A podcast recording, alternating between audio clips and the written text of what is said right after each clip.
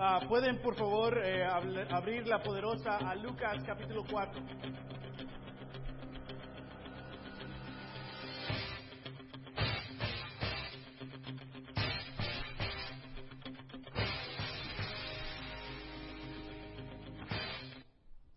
Estamos en una serie ah, titulada eh, La pelea. Ah, estamos en una etapa, obviamente, ah, de peleas boxísticas, peleas emocional, peleas sociales, ah, pero estamos estudiando Lucas eh, capítulo 4, eh, donde Jesús está en el desierto y tiene una lucha, una pelea, una batalla directamente con, con el diablo. Eh, Ya hoy es nuestra cuarta clase y hablamos un poquito de eso. Ustedes están en Lucas capítulo 4. Voy a leer otra escritura, un poquito que explica la serie para todos los que nos acompañan tal vez por primera vez en esta serie. En la primera carta de Juan capítulo 3, versículo 8, si pueden escuchar, dice lo siguiente. El que practica el pecado es del diablo. El que practica el pecado es del diablo. Wow. Porque el diablo ha estado pecando desde el principio. El Hijo de Dios fue enviado precisamente para destruir las obras del el diablo. Hay una pelea espiritual. Dice que el Hijo del Hombre, el Hijo de Dios, Jesús llegó para destruir las obras del diablo. No sé tú, pero a mí me encanta la agresión de esta escritura. Ah, en el deporte a mí me gustan los equipos ofensivos. Sí, En el fútbol me gustan los equipos que atacan. El Brasil de, de los noventas, ¿no? De, de los, ah, el Real Madrid, equipos que, que atacan, no, no, no equipos que esperan atrás y se defienden, ¿no? En el boxeo igual, me gustan los que salen a atacar y Mayweather sí siempre gana, pero es pura defensa casi, ¿no? Y bueno, sabe cómo hacer dinero, pero pero muchas veces también veo a Jesús en una mala luz, es decir, que crecí viendo a Jesús en un Jesús crucificado, un Jesús lejano, que no tenía mucho poder. Era como, yo lo describo como un primo, y todos tenemos primos que acabamos de conocer hace dos años. Ah, ese es tu primo, ¿qué? Vas a una fiesta y ese es tu primo, ¿qué? Y luego te encuentras ese primo o prima, ¿no? Después y ya tienes como más respeto. Hola, primo. eh. No lo conoces, no la conoces, es- pero sabes que son primos, ¿no? Y así yo crecí viendo a Dios. Sí lo conozco más o menos, pero no, y es un primo, lo respeto, pero no lo conozco. Y esta imagen en esta escritura nos demuestra un Jesús que llegó a pelear, un Jesús que llegó a destruir, que no es un Jesús pasivo, calmado, cargando ovejas. Vemos una agresión espiritual que no llegó a arreglar, no, no, llegó a destruir las obras del diablo. ¿Cuántas obras del diablo existen en nuestra familia? No actualmente, pero generación tras generación tras generación. Donde esas obras siguen dando fruto en veces. Muchos de nosotros tal vez crecimos en un hogar donde tenemos todavía muchas heridas ya en nuestra vida, no iba a ser nuestra vejez, ya en nuestra vida más maduros. ¿Por qué? Porque eh, hubo diferentes etapas donde la obra del diablo está ahí. ¿Qué no queremos que Jesús destruya esas obras? Que Jesús destruya las obras del diablo en nuestro corazón, en nuestra conciencia, en nuestro, en nuestro futuro. Y agradezco a esta escritura, me anima, me anima muchísimo. vamos aquí a Lucas, capítulo 4, y vamos a dar un, un corto repaso de, de la serie. El punto de toda la serie es lo siguiente, el retador llegó por la supremacía. Vamos a leer Lucas 4, versículo 1. Jesús, lleno del Espíritu Santo, volvió del Jordán y fue llevado por el Espíritu al desierto. Allí estuvo 40 días y fue tentado por el diablo. No comió nada durante esos días. pasados los cuales tuvo hambre. Si eres el Hijo de Dios, le propuso el diablo, dile a esta piedra que se convierta en pan. Jesús le respondió, escrito está, no solo de pan vive el hombre. Entonces el diablo ataca de nuevo. Lo llevó a un lugar alto, a los montes, y le mostró en un instante todos los reinos del mundo. Sobre estos reinos y todo su esplendor, le dijo, te daré la autoridad porque a mí se me ha sido entregada y puedo dársela a quien yo quiera. Así que si me adoras, todo será tuyo. Jesús le contestó, escrito está, adora al Señor tu Dios y sírvele solamente a Él. Versículo 9. El diablo lo llevó luego a Jerusalén e hizo que se pusiera de pie en la parte más alta del templo y le dijo, si eres el Hijo de Dios, tírate de aquí, pues escrito está, ordenará que sus ángeles te cuiden. Te sostendrán en sus manos para que no tropieces con piedra alguna. Versículo 12, Jesús contesta, también escrito está, no pongas a prueba al Señor tu Dios, replicó Jesús. Así que el diablo, habiendo agotado todos sus recursos de tentación, lo dejó hasta otra oportunidad. Y la pregunta que nos hicimos es, ¿quién es el retador aquí? ¿Jesús o el diablo? Y generalmente vemos a el diablo como el retador, que Jesús está ayunando por 40 días y está ahí, que el diablo llega a tentarlo. Pero no vemos en veces los detalles de las escrituras, donde dicen que el Espíritu llevó a Jesús ahí. Es decir, ¿quién programó esta pelea? Dios. ¿Quién es el retador? Jesús. Y hablamos en nuestra clase, el retador, hablamos cómo Jesús eligió esta pelea en absoluta debilidad. Si fuéramos nosotros en esta pelea, no llegaríamos en debilidad. Pero Jesús elige intencionalmente pelear esta pelea en debilidad. ¿Por qué? Para darnos a nosotros confianza. Que también nosotros en nuestras debilidades podemos sobresalir los ataques del enemigo. Y vimos otras palabras, otras escrituras en Hebreos 4 que nos demuestran que podemos ir ante Dios con confianza. Y que a través de Jesús tenemos confianza de pedir ayuda, de pedir perdón. Y muchas veces por lo opuesto de la confianza, por la vergüenza o la culpa, no nos acercamos a Dios. Porque el enemigo nos acusa, nos acusa, nos acusa. Y Jesús dice, sí que te acuse el enemigo, pero en tu debilidad ten confianza y ven hacia mí. El retador es Jesús. Amén. Y después hay tres tentaciones y cada tentación la estamos estudiando detalladamente y le pusimos el título round. El round 1, el round 2 y el round 3. Y hablamos del round número 1 donde el diablo llega y dice, Jesús, tú eres el Hijo de Dios, tienes hambre, fíjate esa piedra, hazla que sea pan. ¿Por qué esa tentación? ¿Por qué el diablo elige atacar a Jesús de esa manera? No son, no, son eh, tentaciones del enemigo ah, que son raras, son intencionales. El enemigo tiene una estrategia, tiene un plan.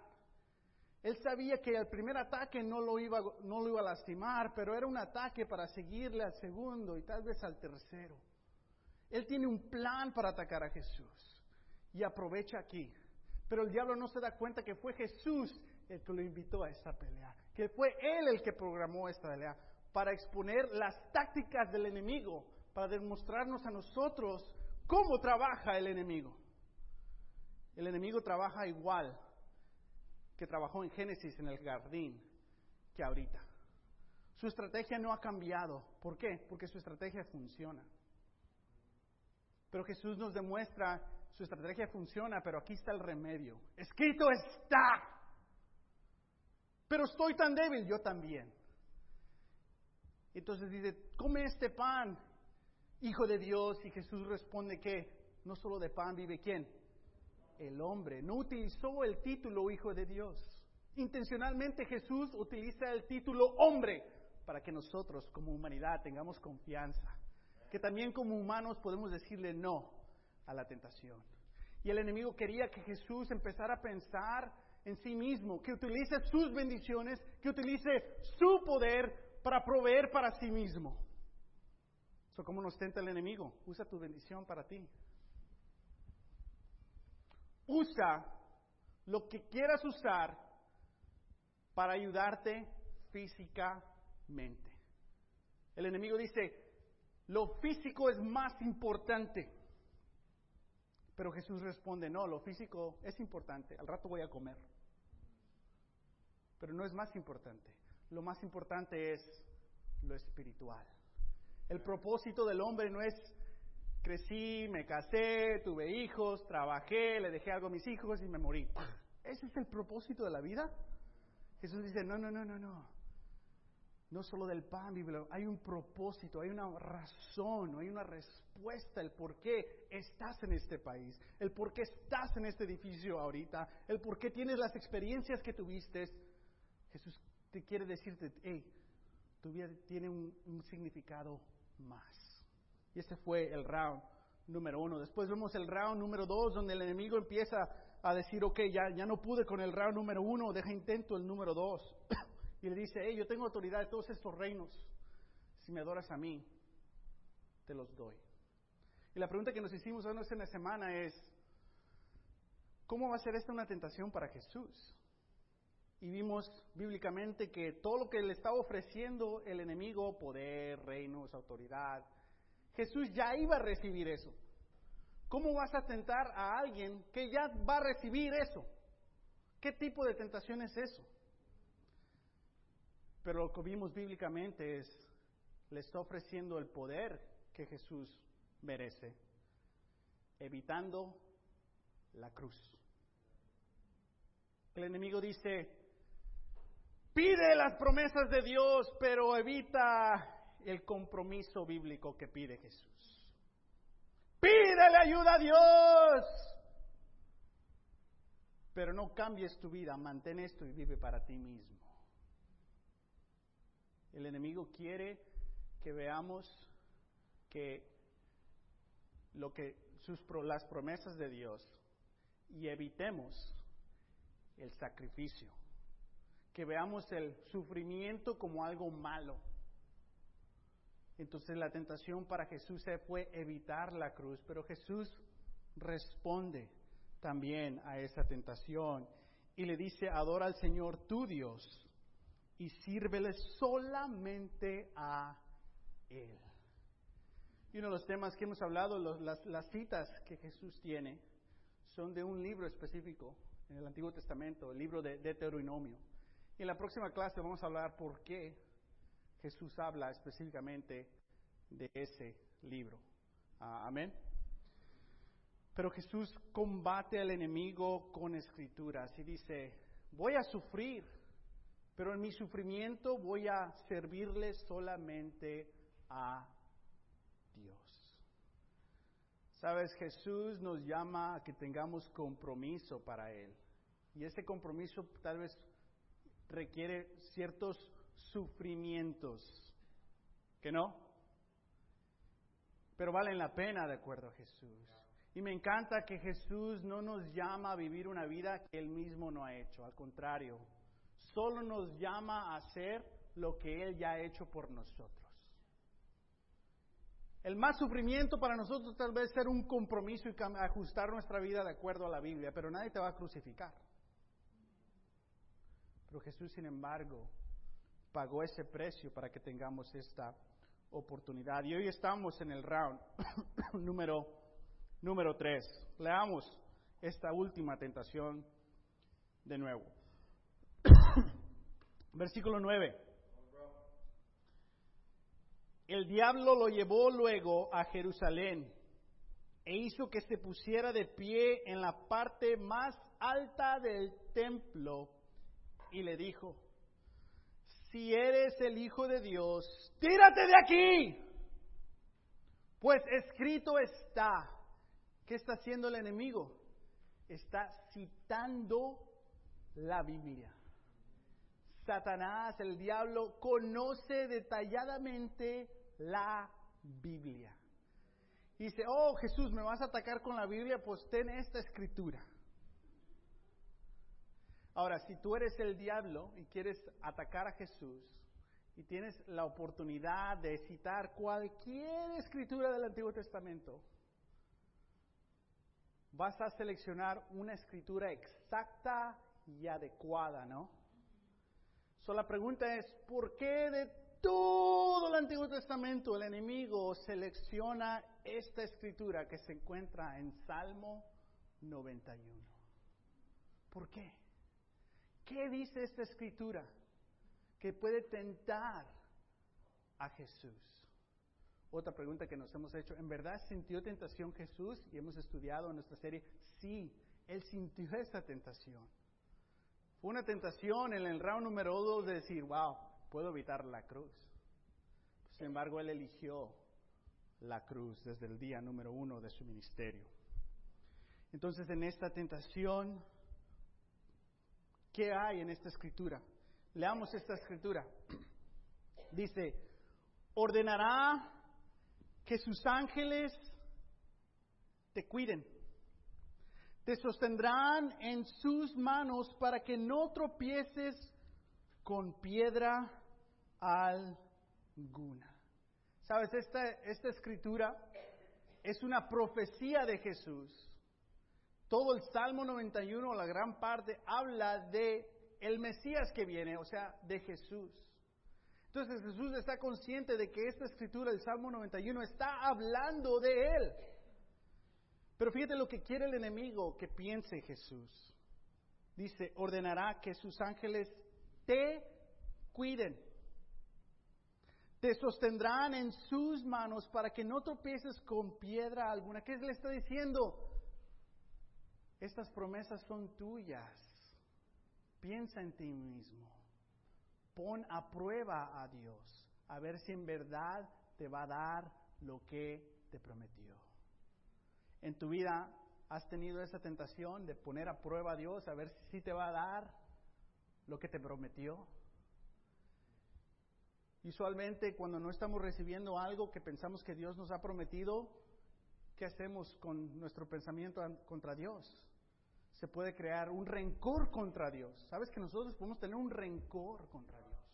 Una falta de fe o confianza con Dios porque no me vas a cuidar. Mejor me voy a cuidar a, yo, a mí, a yo solo.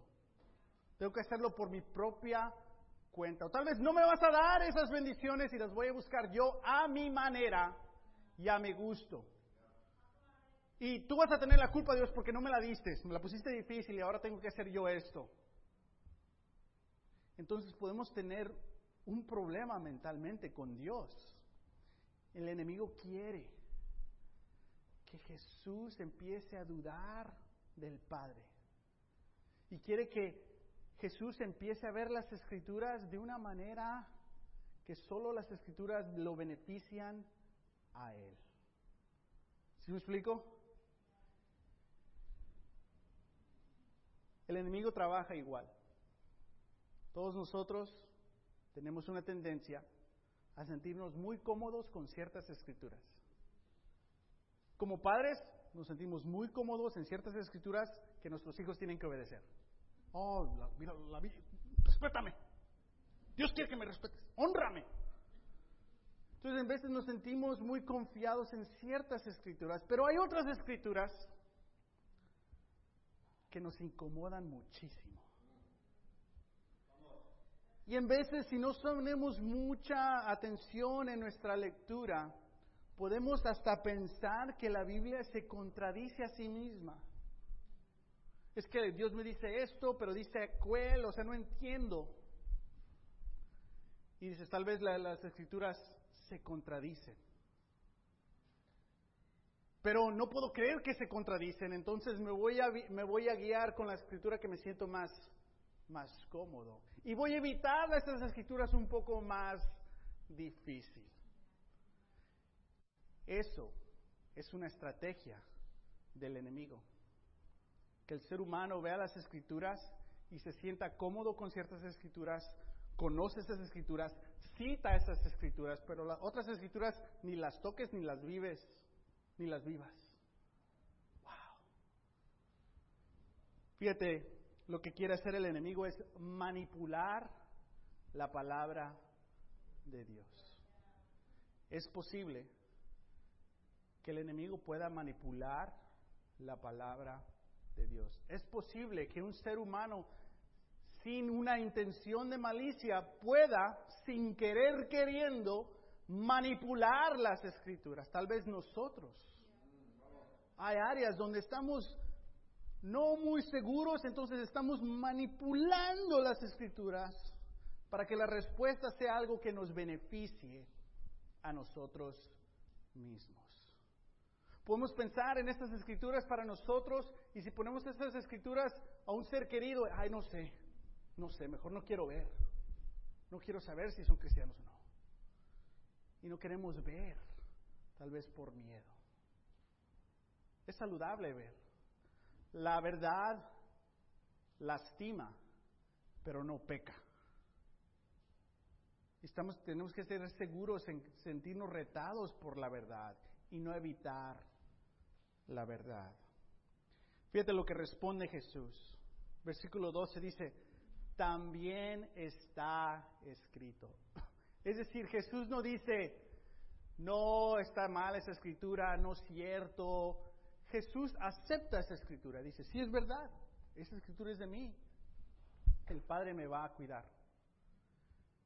Pero dice Jesús algo clave para nosotros, dice, también está escrito, es decir, eso es verdad, pero también esto.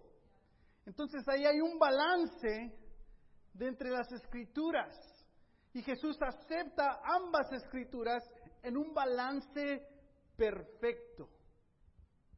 ¿Sí me explico? El reto para nosotros es cuando no sabemos estudiar la palabra y no tenemos un buen balance. Tenemos un balance así. Y el enemigo gana. Él se sabe las escrituras y él no se molesta si tú te sabes las escrituras. Él se molesta cuando tienes un balance bíblico de las escrituras. Me conmovió mucho escuchar de nuestros adolescentes. Sabes, mi esposa y yo trabajamos con Ministerio de Adolescentes por 11 años. Yo estuve en el ministerio liderando el Ministerio de Adolescentes de la edad de 21 años la edad de 33 años. Y en estos clubes no es algo, es algo nuevo hemos sido parte, mi, esposa y yo tuvimos el privilegio de participar en 26 o 28 high schools en esos años, donde jóvenes iniciaban sus clubes y pueden invitar.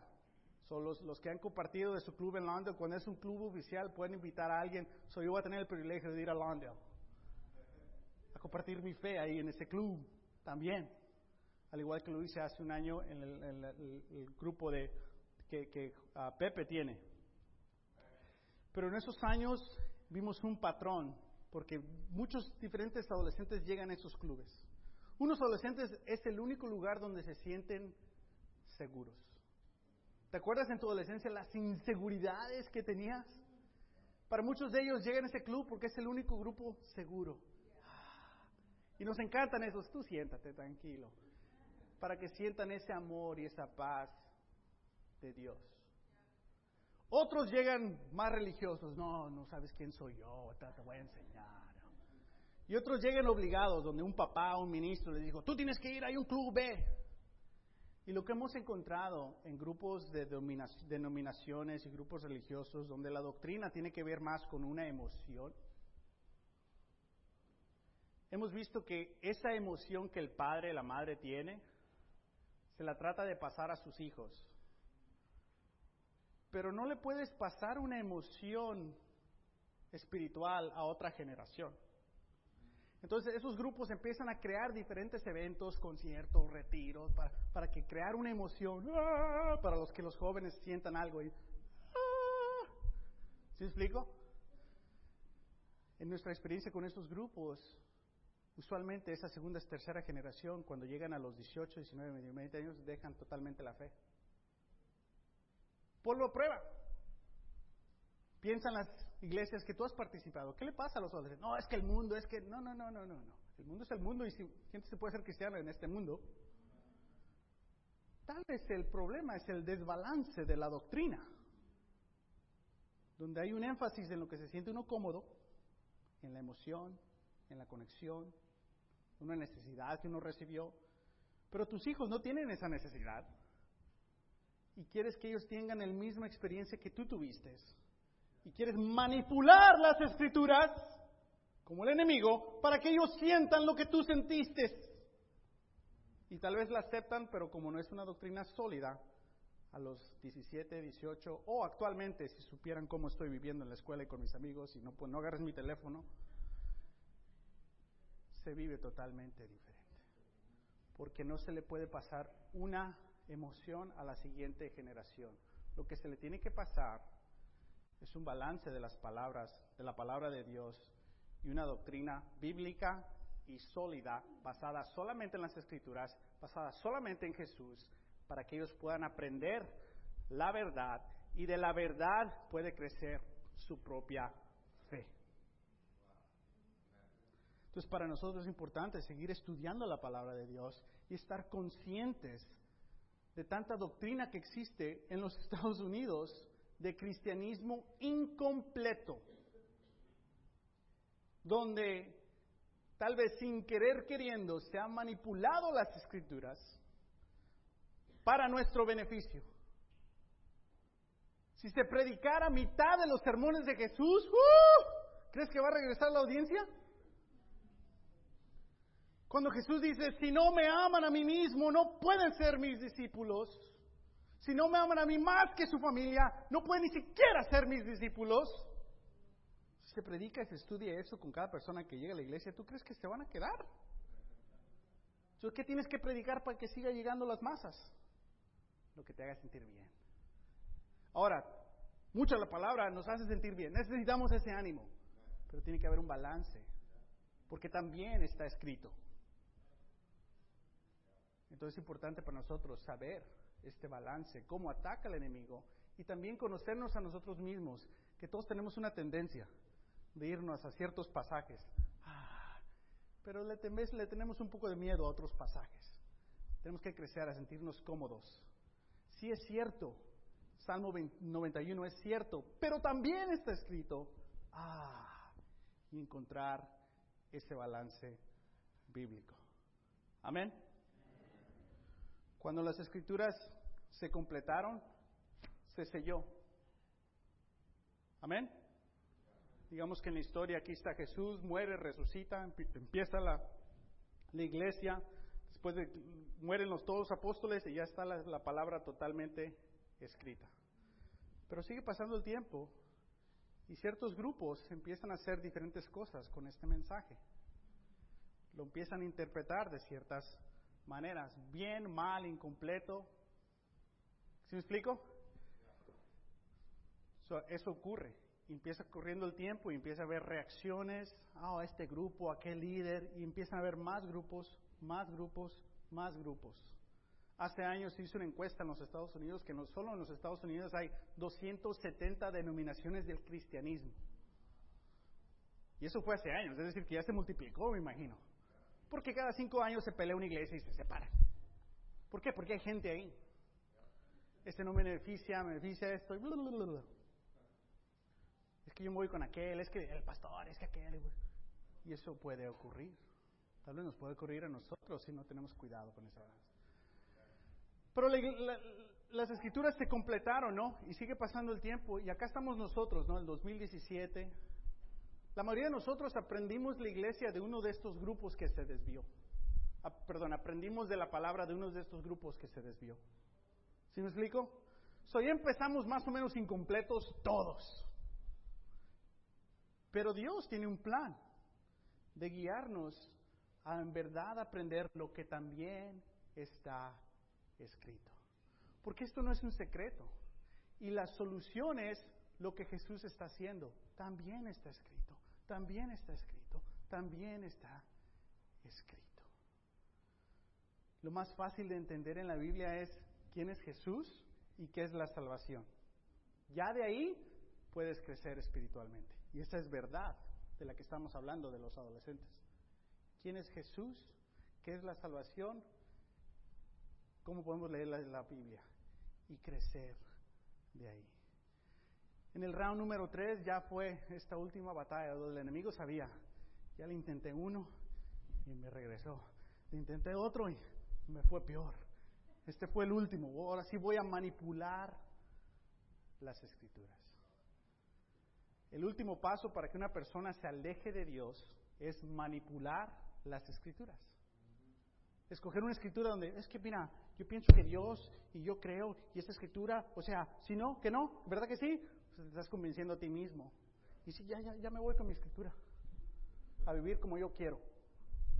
Ese es el último paso también para nosotros. Entonces todos estamos en riesgo de caer en la obra del diablo. Pero Jesús llegó para destruir esa confusión, que Él no es el primo lejano, pero es el retador que viene a salvarnos, a darnos confianza, a darnos aliento. Amén. Ese es el round número 3 y se acaba la pelea. Ding, ding, ding. Este sábado va a haber una pelea, ¿no? A ver si me invitan. Ahora no hay boda, si me invitan. Se acaba la pelea, ¿no? Versículo 12 dice, perdón, versículo 13. Así que el diablo, habiendo agotado todo recurso de tentación. ¿Qué nos dice del diablo? No tiene mucho arsenal el diablo. No tiene mucho recurso el diablo. Tiene tres recursos. Tentación número una es decirnos, utiliza tus habilidades para servirte a ti mismo. Esa es la estrategia del enemigo. Estrategia número dos, evita el sufrimiento y pide lo prometido. Tú evita el sufrimiento y ah, la recompensa. Tentación número tres, manipula las escrituras para tu beneficio. Estos son todos los recursos del enemigo. ¿Ya te agotaste? Ya no podía. Salió ahí gateando. Y eso que Jesús no había comido.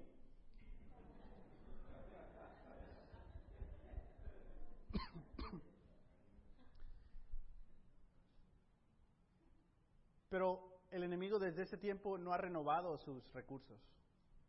Son los mismos. ¿Los encuentras en tu vida?